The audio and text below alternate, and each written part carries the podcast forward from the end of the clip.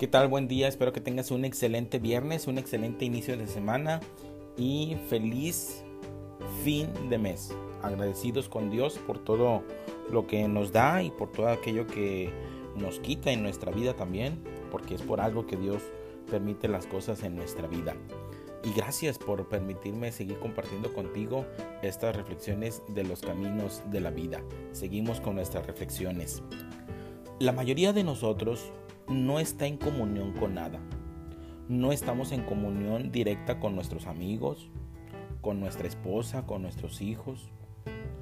Para comprender pues el dolor uno debe de amarlo. Es decir, debe de estar en comunión directa con él. Si usted quiere comprender algo, a su vecino, a su esposa, a su amigo, alguna relación que tenga, si quiere comprender algo completamente, debe de estar cerca de ello. Debe, debe llegar a ello sin reparo alguno, sin prejuicio, sin condena, sin repulsión. Debe mirarlo simplemente.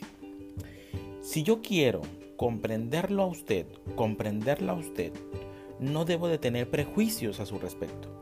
Debo de ser capaz de mirarlo, de mirarla, no a través de las barreras, de las pantallas de mis prejuicios o condicionamientos.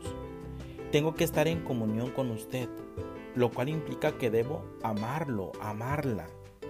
De igual manera, si quiero comprender el dolor, debo yo amarlo. Debo estar en comunión con él. No puedo hacerlo porque estoy escapando del, dolor mediante explicaciones, mediante teorías, mediante esperanzas, mediante, postergaciones, todo lo cual constituye el proceso de verbalización. Así pues, las palabras me impiden estar en comunión con el dolor.